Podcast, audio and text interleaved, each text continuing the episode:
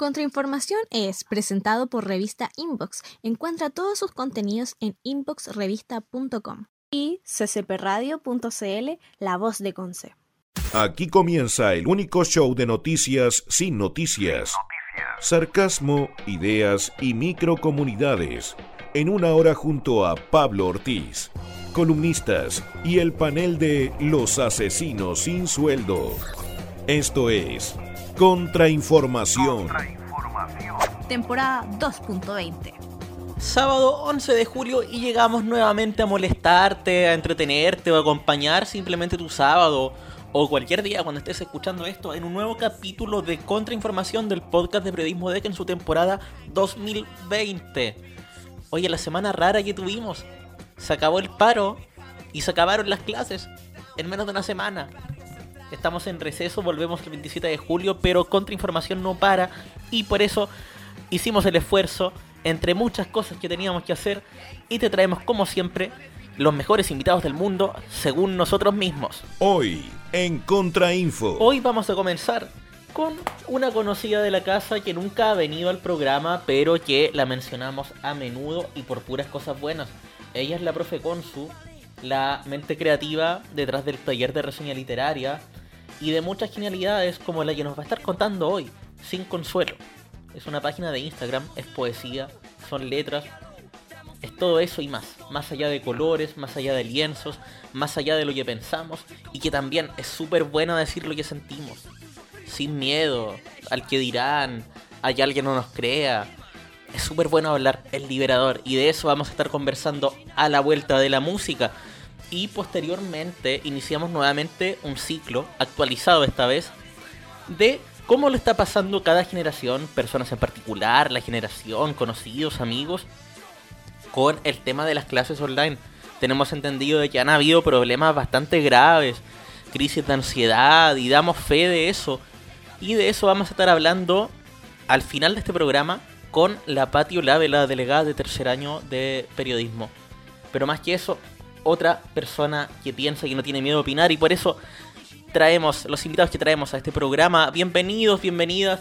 Comenzamos de inmediato nuestras redes sociales. Ya están disponibles en el arroba Somos Contrainfo en Twitter, Facebook e Instagram. Y también te acompañamos todos los martes a las 7 y media en Contrainfo en la radio, en ccpradio.cl, la voz de Conce, que nos acompaña desde hace tiempo en este programa. Siempre siempre nos han estado apoyando y ahora nos dan ese espacio para hacer el spin-off que siempre quisimos en este equipo.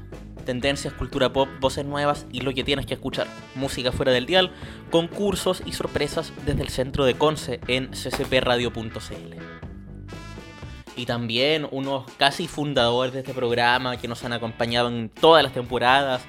Revista Inbox, letras, artículos, opinión y comunidad directamente desde tercer año, el curso de las iniciativas. Visita ahora ya su sitio inboxrevista.com con todos los artículos disponibles, perfiles del equipo, notas, entrevistas, especiales tremendos como los que hicieron hace algunas semanas y mucho más de lo que han hecho durante estos tres años. También los encuentras en redes sociales como arroba inboxrevista. The Killers es lo que escuchamos ahora. Y no se refiere a los pagos, es un grupo musical súper bueno. Y volvemos con Contrainfo, con el podcast de Periodismo DEC. Sobrevivimos al clickbait. Dos cancelaciones, Quanti, una semana de toque de queda y la brutalidad de los pacos. ¿Por qué iríamos a parar ahora? Sigue contrainformación con arroba Pablo Yo.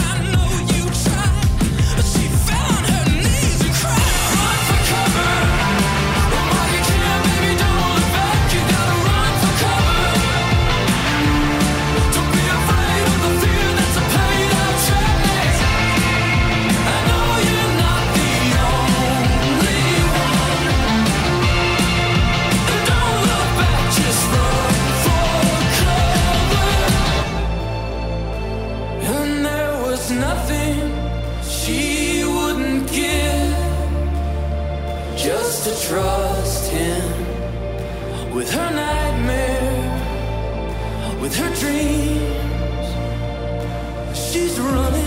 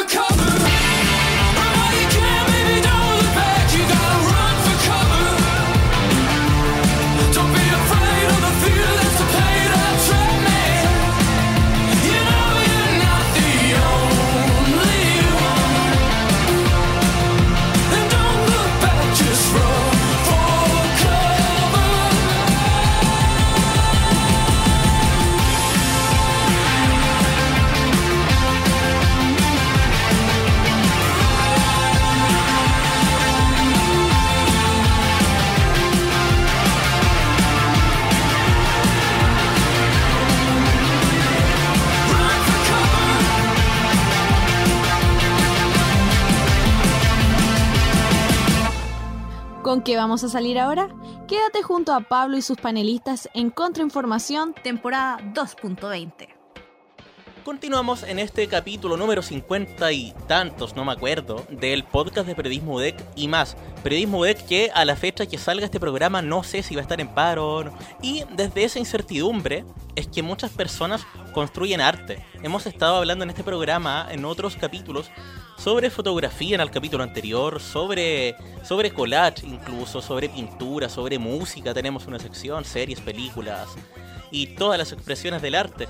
Pero como lo conversaba detrás de micrófono con la persona que viene ahora, que seguramente el 75,2% de las personas que estén escuchando este programa ya la conocen, ya la voy a estar presentando, no es necesario ser experto para hacer buen arte y de hecho creo que el mejor arte lo hace la gente que no es experta, simplemente es necesaria un poco de inspiración. Y de eso vamos a estar hablando con una persona que hace poesía, que teje y que nos habla semana tras semana sobre reseña literaria y opinión, entre otras cosas. Primera vez que tenemos a una profe en este programa. Bienvenida, profe Consu, profe Consuelo Emhart. Hola Pablo, gracias por la invitación. Eh, qué orgullo ser Y la primera profe. presentación, esa presentación de un minuto y medio. Sí. No, súper, yo feliz de poder eh, conversar contigo y con las personas en el fondo que escuchan el, el podcast sobre temas que a mí me gustan mucho. Y que igual siento que esta temporada, al menos le cuento off the record, aunque todo el mundo lo está escuchando, Ajá. tratamos de llevarlo más por el lado artístico porque siento que todas las personas en, dentro de esta cuarentena necesitan un poco de eso. Eh, y estamos tratando, igual eso, cuesta encontrar gente a veces, pero tenemos la suerte de tenerlo usted como profe. Entonces, en, en primer lugar me gustaría que me cuente un poco sobre de qué se trata Sin Consuelo. Me he dado cuenta que es poesía, pero usted lo lleva bastante por el lado más conceptual, el color, por ejemplo, de fondo, de las de las claquetas, de las imágenes donde aparece cada poema. Cuéntame un poco sobre eso. Sí, bueno, este fue.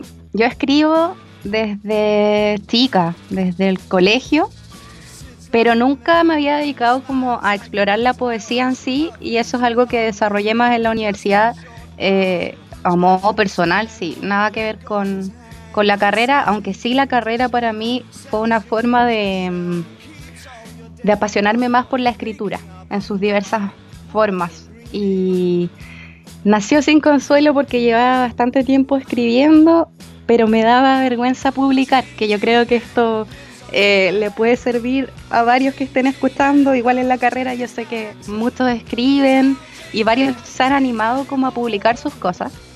Y eso me Y a parece muchos nos da vergüenza también. Sí, pero bueno, sin consuelo ya no sé cuánto lleva, va a cumplir un año más o menos.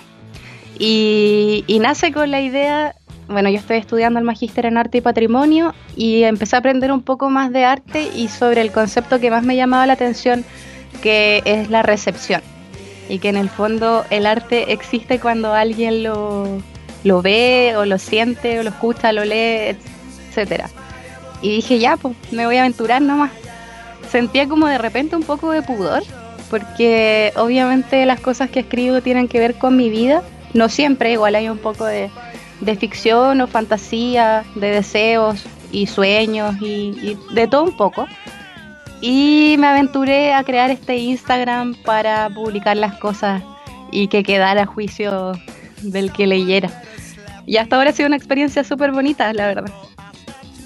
Y sobre eso, quedo metido siempre cuando traigo artistas al programa y me hablan sobre el pudor, sobre la vergüenza.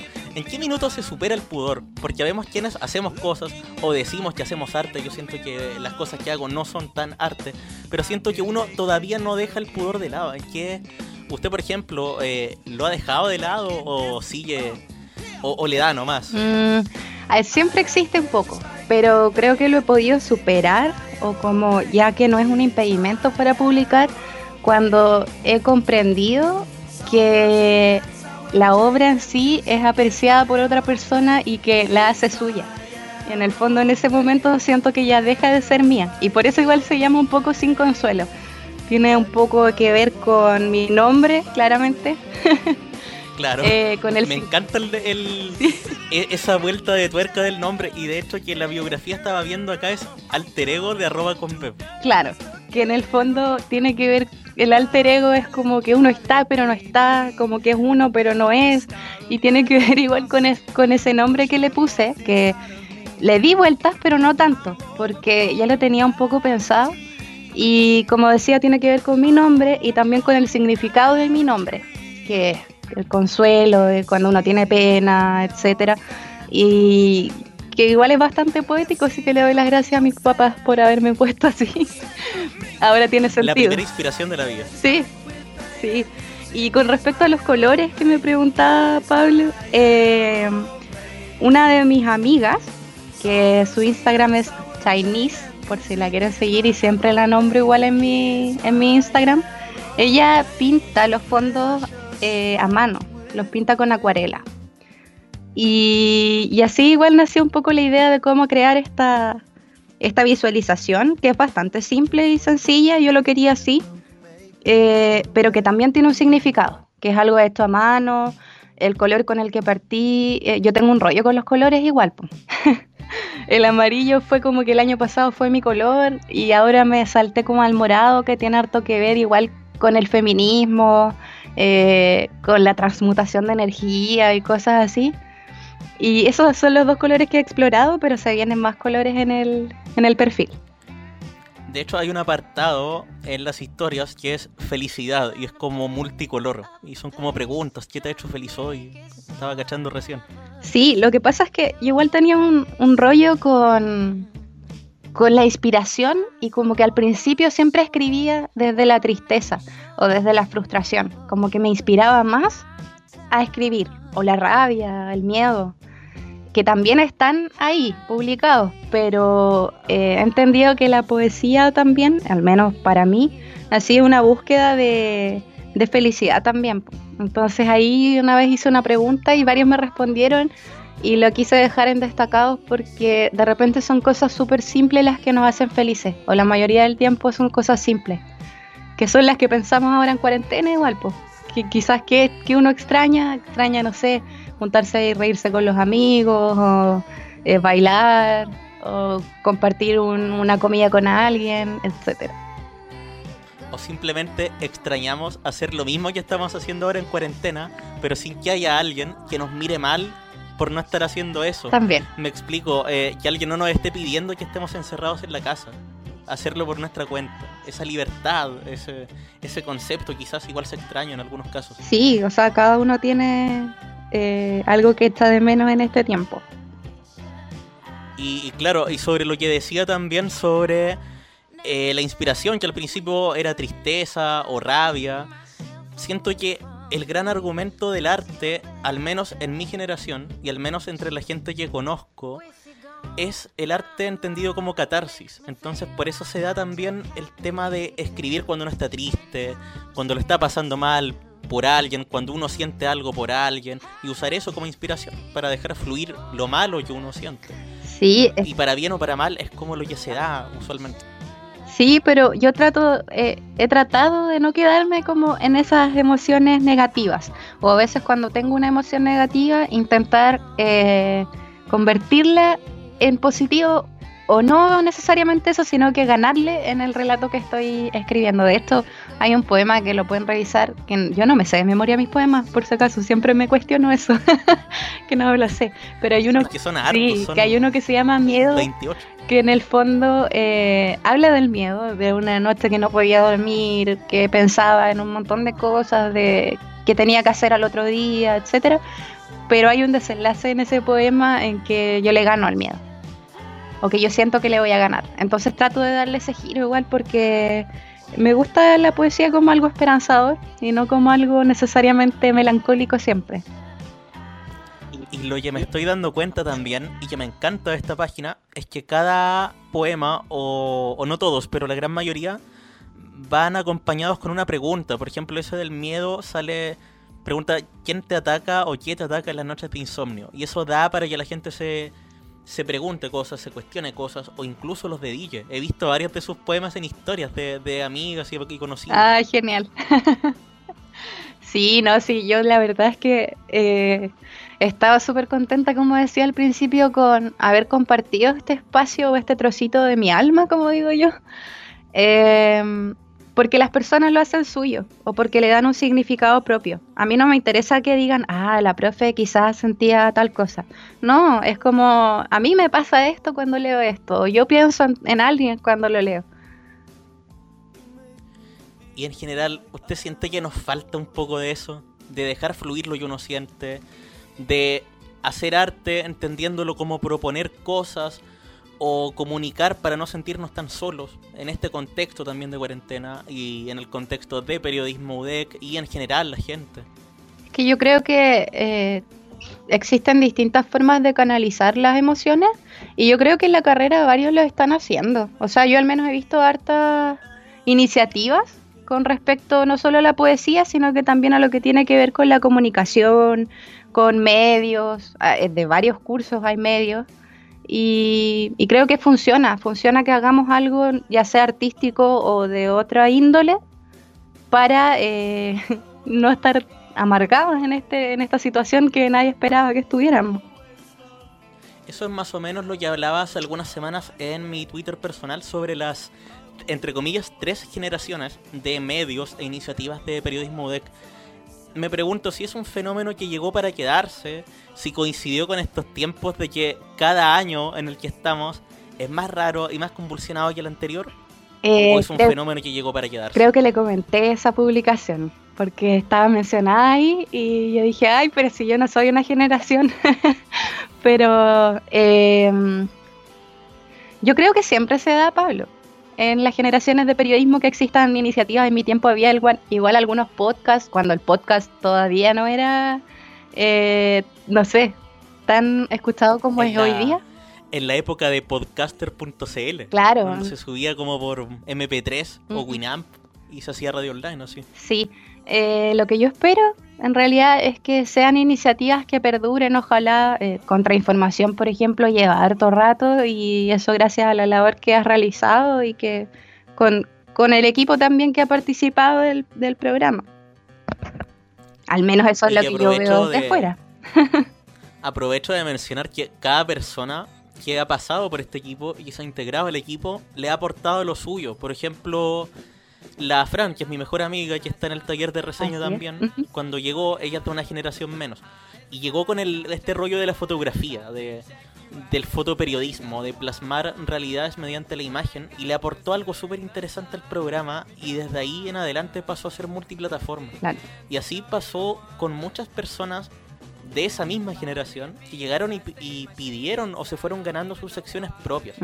Y eso es como lo que me gustaría que pasara con los que llegaron este año y en adelante y que, y que hablen de lo que les gusta. Sí, hay un tema que para mí es importante, no solo en el arte, en cualquier cosa que tiene que ver con el entusiasmo y con el ímpe- ímpetu que uno le pone a las cosas, porque hoy en día tenemos muchas herramientas tecnológicas que nos permiten hacer lo que estamos haciendo ahora, que es poder conversar a distancia, eh, etcétera, y o no sé, como decía, como decía Pablo, si me gusta tomar fotos, yo voy a tomar fotos. Si me gusta escribir, voy a escribir. Creo que uno puede hacerlo y que las ganas son lo primero, el primer paso. Y que igual obedece mucho a que el arte se reinventa en el contexto en que uno esté. El arte en cuarentena, estar en cuarentena, no es excusa para decir no puedo hacer esto porque no puedo salir. El arte se va reinventando, la misma fotografía. He visto gente que dedica perfiles de fotografía a objetos al interior de sus casas y hacen arte con eso. Exacto, de esto es que en el fondo el arte es como la mirada que uno le da a las cosas. Bueno, hay muchas definiciones. Yo hablo aquí, como tengo la libertad de hacerlo más informal, de la forma en que yo lo siento. Y, y si yo veo desde una óptica o veo a través de mi ventana, eh, eso es lo que estoy sintiendo en este momento y tengo formas de transmitirlo, si lo escribo, si le tomo una foto, eh, si hago una canción, etcétera. Muchas canciones han aparecido también en, en cuarentena. Y lo que he sabido y usted también está haciendo, y que lo lleva haciendo de antes, creo que incluso de antes que sin consuelo, es eh, el rollo que usted tiene, que lo encuentro genial, con el tejido. Sí. Cuéntame un poco sobre eso también. Yo empecé a tejer el 2012 cuando estaba en segundo de periodismo. Una joven ahí estudiante. Uh, Y no, por temas igual como un día quise hacerme un gorro y sabía un poquito de tejido de chica, pero muy poco. Y le pedí a mi mamá que me recordara cómo se hacían los puntos, lo básico, me hice el gorro y ya no paré de tejer más. Entonces, en el fondo, este pequeño emprendimiento surgió para poder seguir comprando lana y poder seguir tejiendo.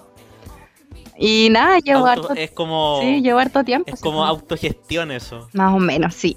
Pero ahora en cuarentena igual he tomado algunos cursos, sigo aprendiendo, como que he tratado de aprovechar este tiempo que uno está en la casa para hacer cosas que, que me hacen sentir bien y que de alguna forma son casi como una terapia personal.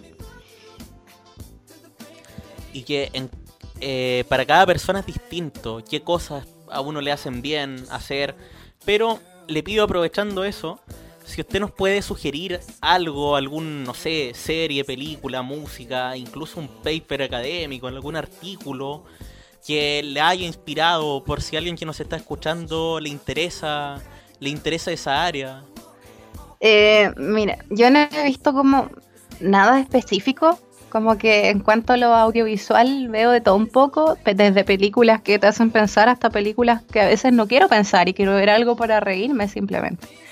Eh, pero he estado bien pegada con el tema de Onda Media, que, que es la página donde se encuentran las películas y series y documentales chilenos.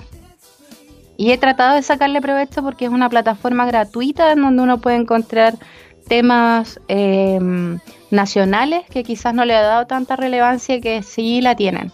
Yo tomé hace poco un círculo, o sea, participé en un círculo de escritura sobre Gabriela Mistral y siento que tengo una deuda con Gabriela Mistral, que es una tremenda poetisa y también eh, feminista chilena y activista incluso. Eh, y estuve viendo el documental Locas Mujeres, que si bien no es tan divertido, nos ayuda a comprender un poco lo que tiene que ver con el patrimonio documental, la importancia que se le da en Chile, etcétera. Eso le podría recomendar, pero para quienes les guste la figura de Gabriela Mistral, dentro de lo que he visto últimamente. Tampoco he visto tantas series. Y a quienes no, también la invitación es a descubrirla, me imagino. Sí, pero más que recomendar algo en específico, yo creo que eh, la recomendación igual es hacer cosas que nos hagan felices, eh, que, nos, que nos apasionen, que nos gusten, que nos entusiasmen. Y no necesariamente eso tiene que ver con el arte. O sea, hay gente que de repente se frustra y dice, yo, eh, pucha, hecho manualidades en esta cuarentena y veo que toda la gente está haciendo, que están pintando y yo no pinto bien, no escribo bien, etcétera. Siempre hay algo que, que nos gusta hacer y que, no sé, puede ser deporte. Por ejemplo, yo soy muy mala para hacer ejercicio, pero hay gente que le gusta hacer deporte y que eso le ayuda a estar bien. Y creo que hay que hacer las cosas que nos, que nos hagan sentir alegres o que nos den bienestar, tanto físico como emocional y mental. Sobre deporte pienso un poco en la, en la proactividad de, le- de algunas personas de mi curso y algunas personas de tercero, que si les gusta el deporte o si les gusta el deporte pero no son buenos en el deporte, levantaron un medio propio dedicaba al deporte y esas cuestiones no se ven siempre. Claro. Y me imagino que gracias a la propia cuarentena, como hemos estado diciendo este rato, se van a multiplicar las iniciativas así. Yo creo que sí, y yo ahora creo que tampoco es tiempo de que uno sea eh, ambicioso en cuanto a ser excelente en algo. Yo creo que es tiempo de hacer cosas simplemente porque nos hace sentir bien. En primer lugar y después uno se va perfeccionando. Obviamente en cuanto a lo que estábamos hab- hablando al principio, eh, yo igual me exijo con respecto a lo que publico, pero, pero a veces no, a veces digo esto salió así y me, me hizo sentir bien, tiene sentido y lo publico. Como que tampoco tengo una exigencia de... He perdido un poco ese miedo a hoy, si la gente no le gusta, filo, o sea, como hay un, un interés por la recepción, pero también hay un interés mío por expresarme libremente. Ahí está el tema de tener estándares, claro, para publicar o no publicar algo, pero no ponerse una presión encima. No, no angustiarse porque no salió como uno quiere. De hecho, esa presión es la que a veces hace que no publiquemos y que nos quedemos siempre en esas ganas y, y no vencemos el miedo de publicar de una vez por todas. Cuando uno vence esa ¿Cómo se barrera, eh, logra muchas cosas. ¿Cómo se puede trabajar eh, en base a esa presión, sobre esa presión? Que yo creo que ese es un trabajo súper personal igual, pues hay gente que es más segura, hay gente que es más insegura o más tímida. Yo creo que simplemente tiene que ver con em, lo claro que uno tenga su, pro- su proyecto y, y bueno, las críticas recibirlas de la mejor forma. Son buenas siempre las críticas, sobre todo si son constructivas y si hay alguna negativa, tomarla de forma constructiva también o analizar las cosas y uno puede tomarlas o no tomarlas, pero siempre viendo que sea para el bienestar de, del proyecto que uno tenga. Al menos eso creo. Proyectos y, y proyectos los hay de todo tipo y tengo entendido que usted igual trabaja o colabora en la editorial UDEC. Cuénteme un poco sobre el trabajo que están haciendo como editorial en estos tiempos. Sí, yo soy la encargada de comunicaciones de la editorial. Yo igual soy como bien reservada con mis trabajos porque me encanta el periodismo, pero O sea, lo que se puede saber. Sí, no, por, no, pero me refiero a que no suelo como andarlo diciendo siempre. No, no es porque lo oculte, todo lo contrario. Eh, en la editorial estamos haciendo varias cosas porque estamos trabajando con el tema de, mm, de algunos libros nuevos que van a salir. Yo no veo eso en específico, sino la difusión. Pero eh, aparte de los libros, también vemos la plataforma de revistas académicas de la universidad. Y hace poco lanzamos algunos libros gratis como forma de aportar en la cuarentena a la gente a que pueda leer algunos textos que son de carácter académico, pero de distintas materias como educación o mm, historia, ahí entre otros. Y los pueden descargar ahí en la página editorial.udec.cl, pasando el dato. Hay una, hay una labor de difusión ahí bien importante que personalmente no he visto en otras universidades. Y a propósito de difusión, y antes que pasemos a la música Ajá. y al próximo tema, que es el panel de actualidad, nuestro clásico estado de decepción, eh, ¿cuáles son las coordenadas? Repitámoslas para encontrar sus iniciativas sin consuelo, con tejidos, Sí, etcétera.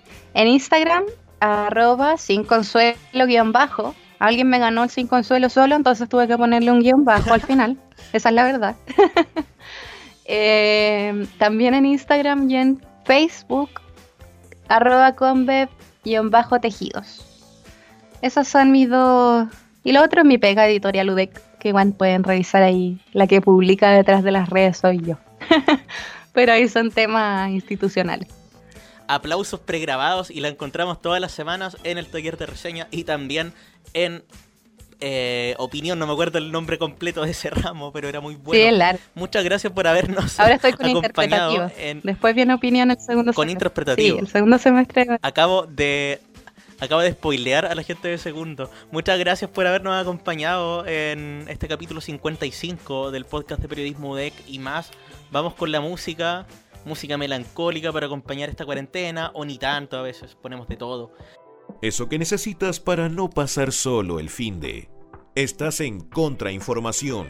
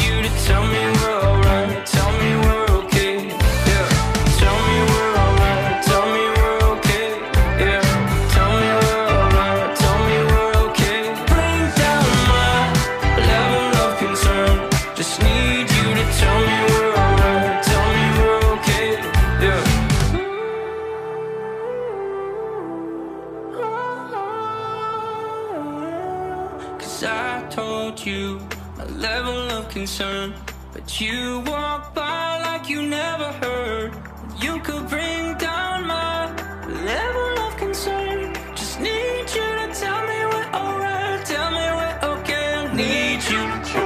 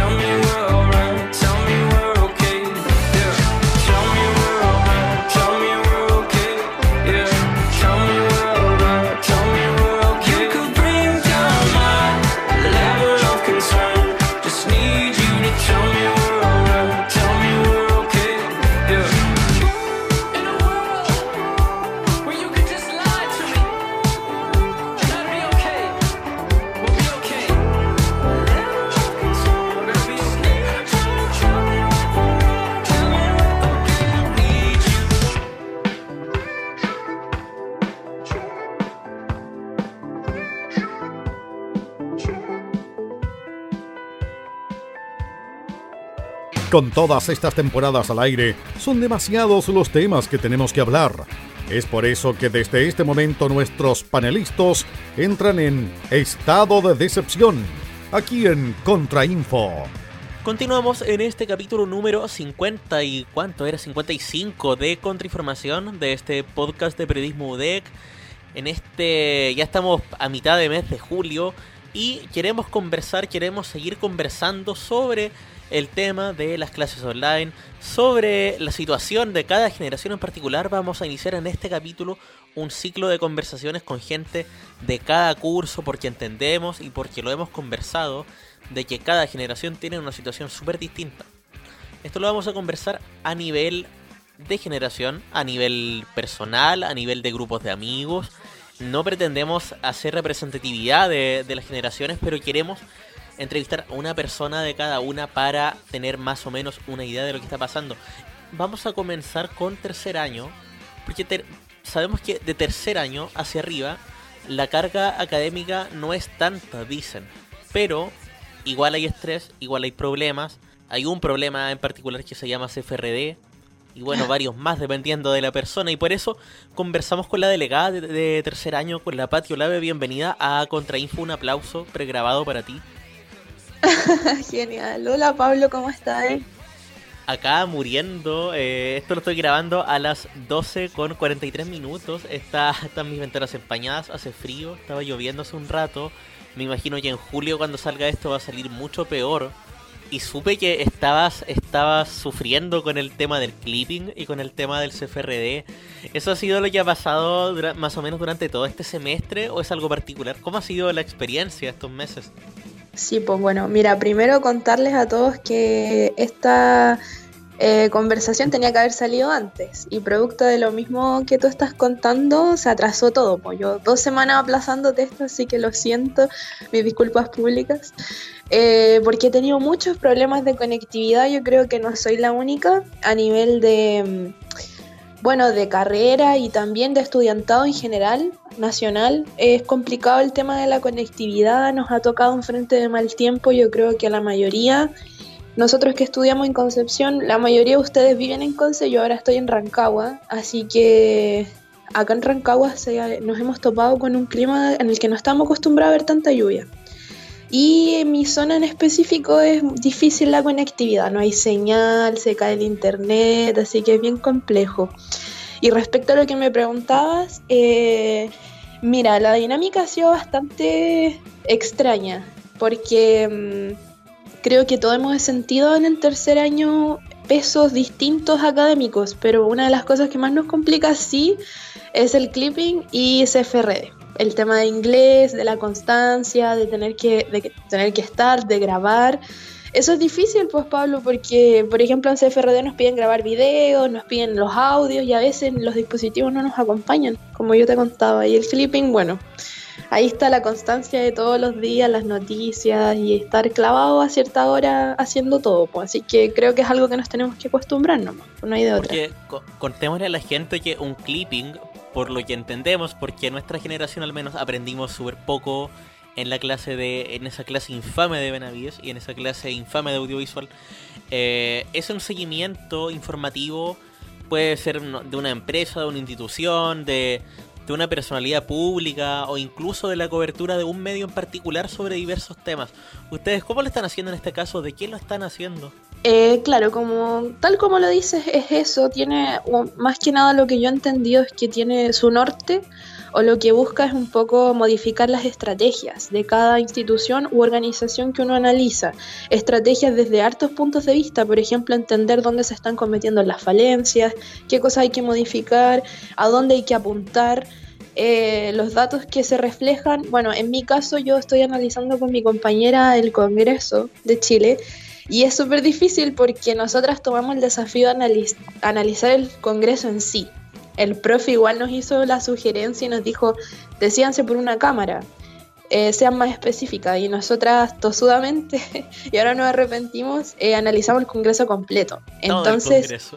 Sí, pues entonces todas las noticias relacionadas al Congreso eh, a nosotras nos sirven y tenemos que apuntarlas. Entonces si hay algún conflicto, si hay declaraciones, si a un senador se le ocurrió, eh, por ejemplo, no aprobar una ley o se les ocurrieron no presentarse, o si hay una, un- en el Congreso en general, la Cámara, por ejemplo, de Diputados, eh, se entraban los proyectos, o si desde el Ejecutivo le ponen traba algún proyecto, todo eso se tiene que cubrir.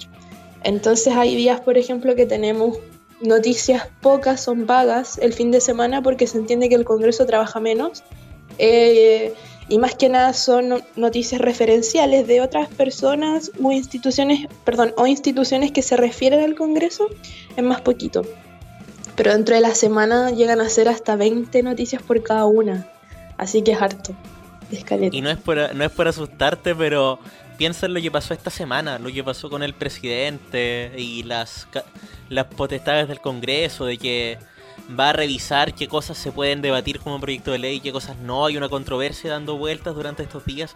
Me imagino todas las noticias que vas a tener que incluir. Sí, hoy solamente vi como 10 notas Sí, distintas.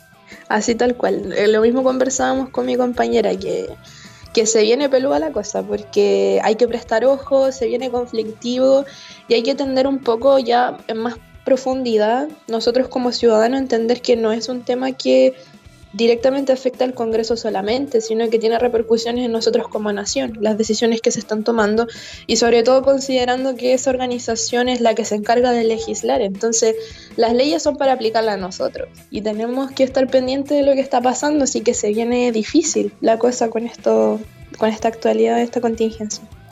Oye, y todavía falta para, para el informe final, yo me imagino que tienen que entregar respecto a ese clipping.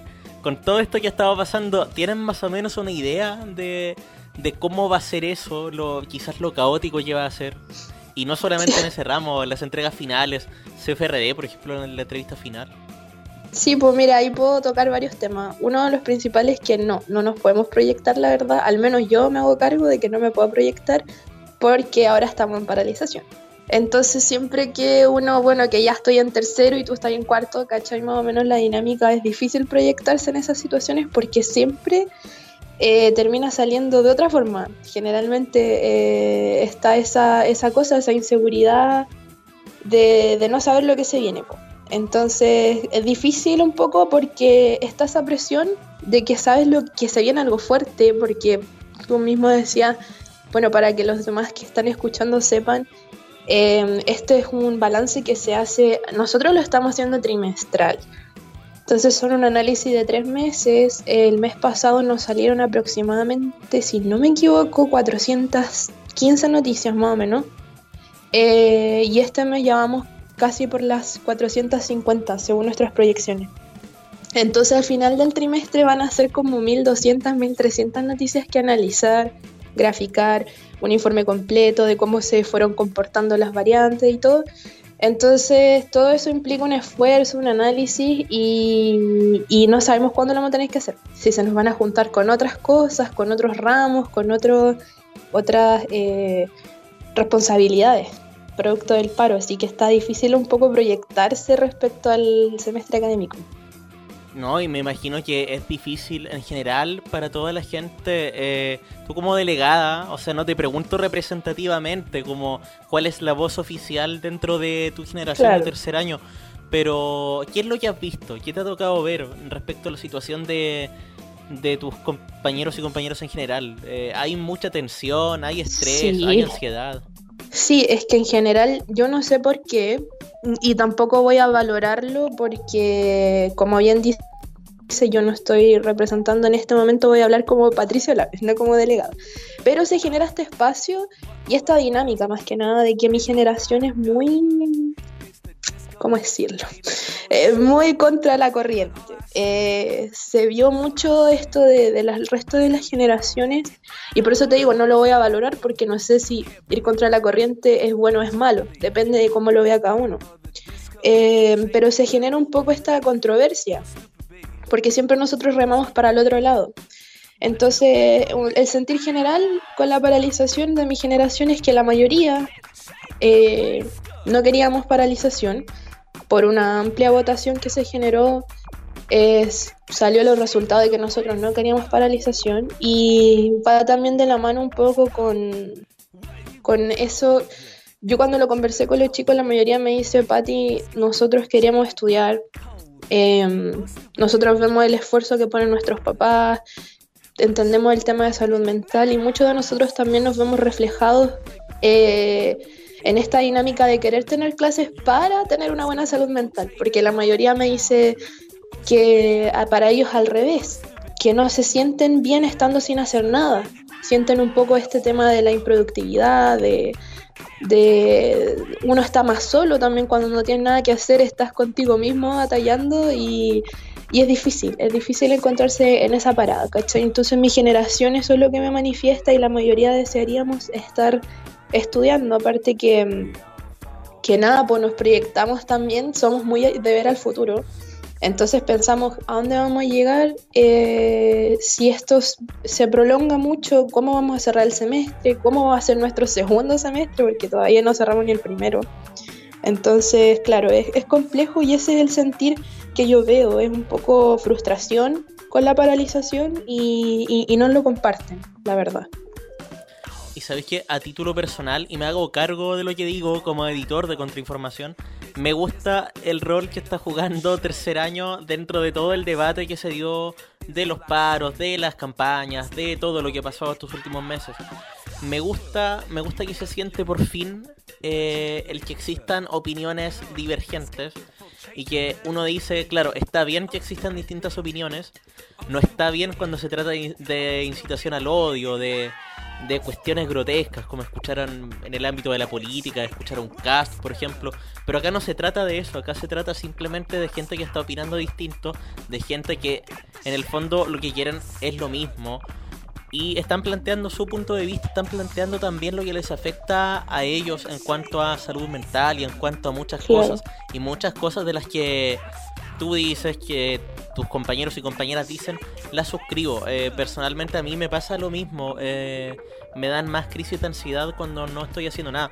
Igual entiendo, entiendo a la gente eh, y he escuchado testimonios que no puedo repetir en este momento de gente que lo ha pasado realmente mal por problemas de conectividad y por la presión de, la malla que tienen. Recordemos que en primero es mucho más densa en un tercero, un cuarto, un quinto, que son más bien ramos prácticos, que es el seminario, la tesis.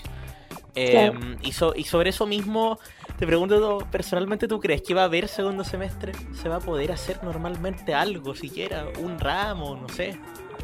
Chuta, está difícil. Mira, primero, antes de responderte eso, quisiera agarrarme un poco lo que dijiste. Eh, también me hago cargo de lo que voy a decir. A mí también me gusta que haya esta divergencia, porque la divergencia es un poco necesaria para mantener un equilibrio. Simplemente eso. No se trata de ser anárquico, insurrecto o ir contra la corriente, porque sí, yo creo que todo tiene un fundamento. Y es importante poner sobre la mesa todos los tipos de visión para lograr ese equilibrio, porque todo extremo es malo. Y es más malo aún, perdón, es peor em, irte a una dirección solo porque sí, sin tener argumentos, sin un poco pensarlo, sin rumear esa idea en la, en la mente. Entonces a mí me gusta cuando las personas, no lo digo solo por mi generación, lo digo en general, cuando las personas se permiten pensar un poco más, proponer ideas diferentes o pensar diferente. Eso es, no es rebeldía, sino que yo lo veo como valentía, al contrario. Es difícil un poco levantarse e ir en contra de todo, pero, pero se valora, se agradece y, y hay que poner ojo ahí también, porque por ahí también se generan conflictos y lo importante es siempre tratar de ser diplomático y hablar con, con argumento. Es, es lo importante porque cuando, cuando empieza a molestar es cuando tú ves una persona que repite las cosas o una consigna o algo sin un- un peso de fondo, ¿me entiendes? Entonces, eh, a mí me ha gustado lo que ha pasado hasta ahora, si bien ha sido frustrante porque muchas veces eh, han habido encontrones de ideales.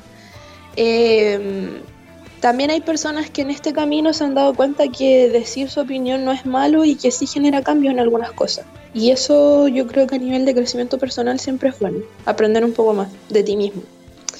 Y respecto a lo que me preguntaba, yo creo que sí. Va a haber un segundo semestre, pero va a ser demasiado...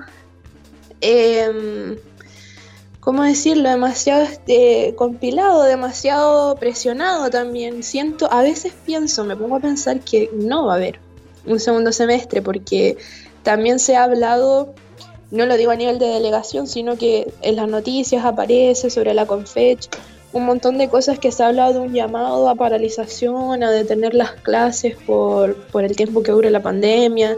Hay hartas eh, ideas que se están ocurriendo y, también uno va viendo cómo se van cancelando cosas en el camino, como ahora se cancelaron las fiestas patrias de manera definitiva, están pensando en cancelar otras cosas, el Tedeum religioso, que es algo como muy sagrado, que se respeta todos los años. Entonces uno dice, claro, ¿por qué no se podría cancelar un segundo semestre? ¿Por qué no podría...? Y en el fondo la gente puede rumiar un poco esa idea y puede concretarse. Por eso te digo que ha sido tan tremendamente eh, in- incierto este año que, que ni siquiera me atrevo a decir sí o no va a haber un segundo semestre. Es, es complejo y creo que hay que, en estas instancias, vivir el día a día nomás. No queda de otra. Sí, sobre lo, y sobre lo primero que decías, eh, aclarar y volver a aclarar, igual hubimos varios de cuarto que nos involucramos, si, si es el conflicto del cual estoy hablando el mismo del que estoy hablando yo. Eh, acá no hay egoísmo, al menos en lo que de la gente de tercero, no, no hay un afán de polemizar por polemizar. De hecho, hay una iniciativa súper bacán y que no hemos hablado en el programa todavía y me gustaría que conversemos un poco de eso antes de mandar a la música. El tema de ayudar a la gente de primero directamente con, con ayudantías, con repasos, con materiales. Eso se le ocurrió a la gente de tercero. ¿no? Algunos de nosotros nos sumamos por nuestra cuenta, pero es una iniciativa de la gente de tercero y yo creo que hay que mencionar acá y cuéntame un poco cómo van con eso. La iniciativa nació del delegado anterior. Yo no era, no siempre fui delegada, fue algo que asumí hace relativamente poco. Eh, el delegado anterior lo voy a mencionar porque lo adoro y él lo sabe y lo admiro, que es el Emilio. Todos lo queremos Em, acá. Todos lo amamos, sí. Él es una persona entrañable y lo que más amo de él es su corazón de siempre querer ayudar. Y eso lo demuestran estas iniciativas, precisamente. Siempre está pensando en el resto, siempre es un corazón muy servicial.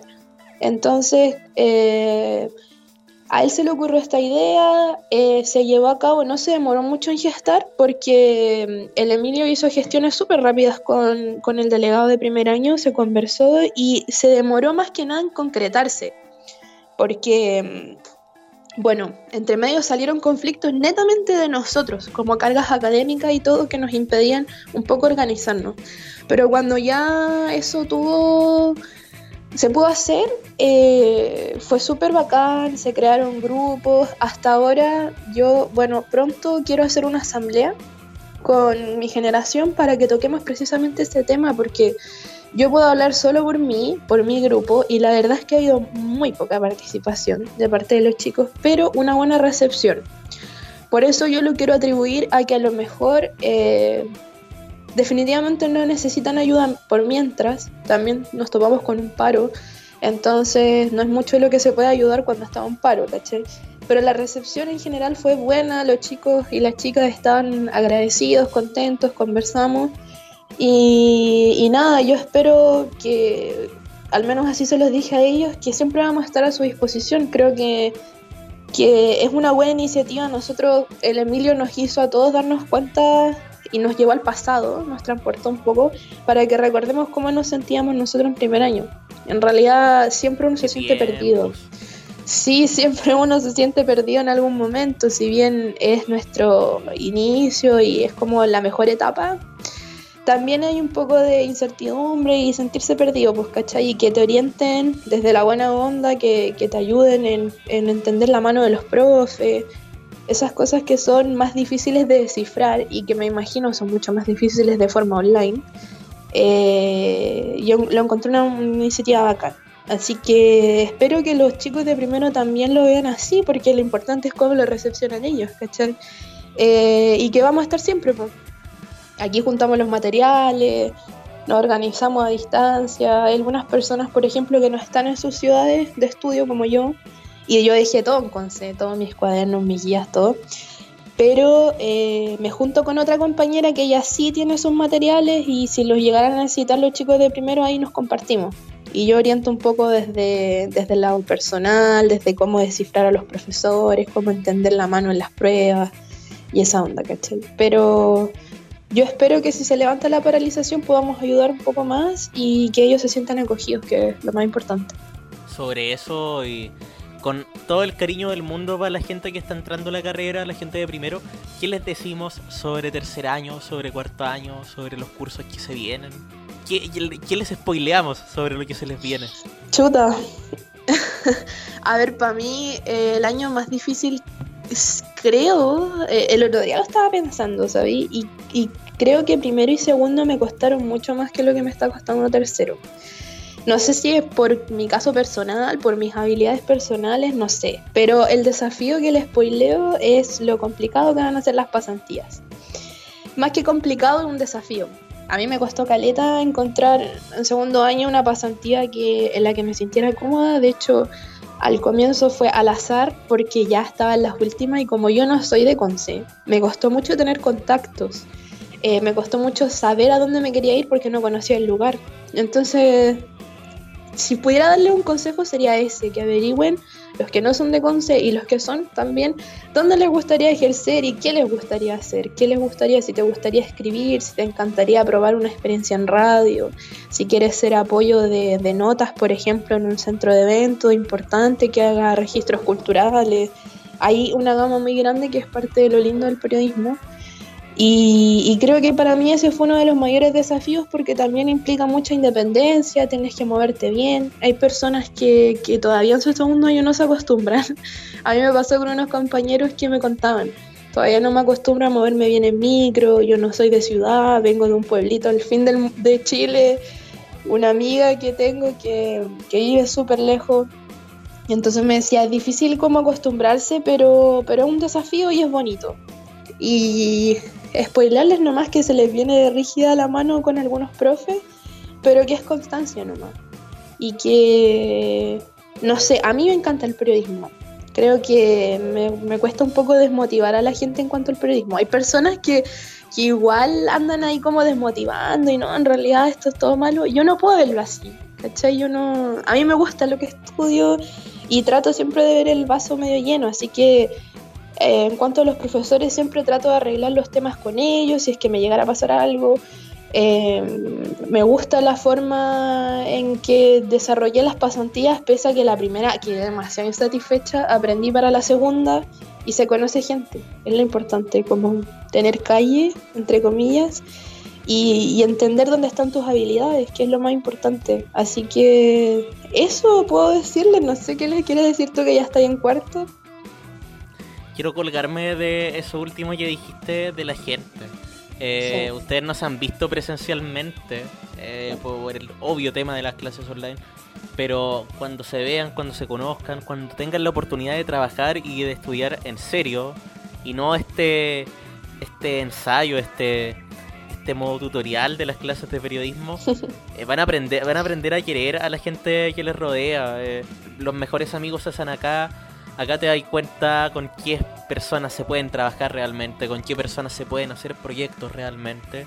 Y, se- y claro, se vienen profes súper complicados, algunos mejores, algunos peores que otros.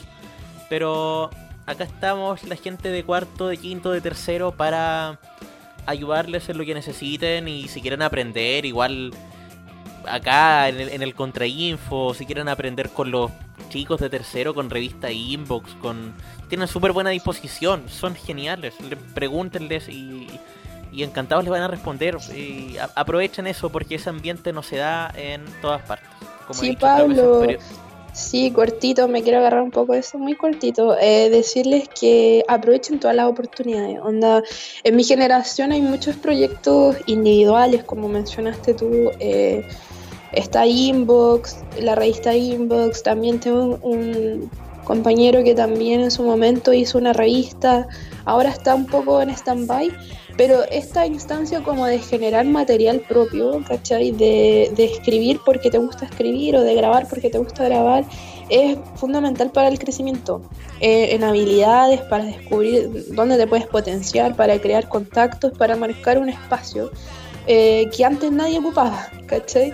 Y es bacán, pues es bacán poder compartir. Yo los instaría como a aprovechar esos espacios que a veces uno minimiza o dice, no, es que en realidad eh, yo busco algo más grande, yo apuesto algo más grande, pero no, estos son los espacios donde uno más aprende y donde creo que lo más bonito de la universidad es generar esos lazos especiales con gente que, que ve como todo con la misma perspectiva y la misma lupa que uno y que te permite crecer, pues gente que te, que te suma, ¿cachai? Y es parte de, de ese espacio bonito que, que yo les instaría a que ocupen en algún momento.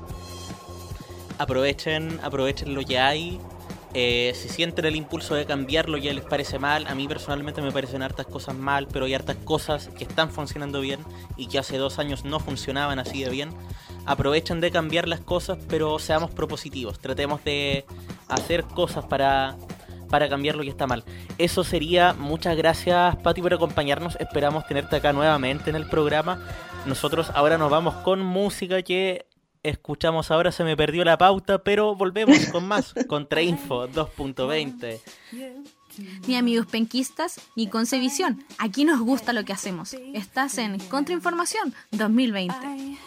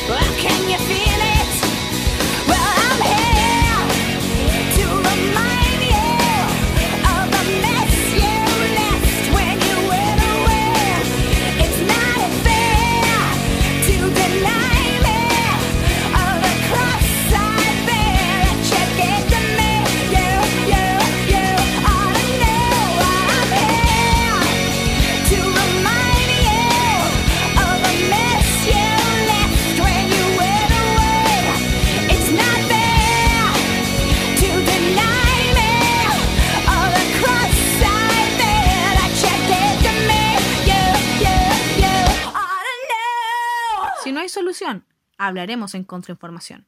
Continúas con arroba Pablo Iop y sus panelistas. Eso sería por ahora, te confirmo que en nuestro próximo capítulo, en dos semanas más, acá estoy viendo el calendario, sábado 25 de julio va a ser nuestro próximo capítulo, vamos a estar hablando de cine en una microcomunidad que no teníamos hace tiempo, imagínense ese movimiento con el Pancho de segundo año, y también vamos a estar hablando de lo mismo que estábamos hablando hace poco rato, de los problemas que trae las clases online, pero con la mirada de primer año. Eso y más en dos semanas más. Y como te decía al principio, los encontramos todos los martes a las 7 y media en ccpradio.cl con Contrainfo en la radio. Algo entre medio, algún spin-off, alguna video, cápsula, etcétera. Nunca se sabe. Contrainformación fue presentado por Revista Inbox. Encuentra todos sus contenidos en inboxrevista.com y ccpradio.cl, la voz de Conce. En cualquier momento, Pablo Ortiz y su equipo se vuelven a encontrar para darte eso que tanto necesitas. Contrainformación. Las opiniones vertidas en el programa son responsabilidad de quienes las emiten. Hashtag corta.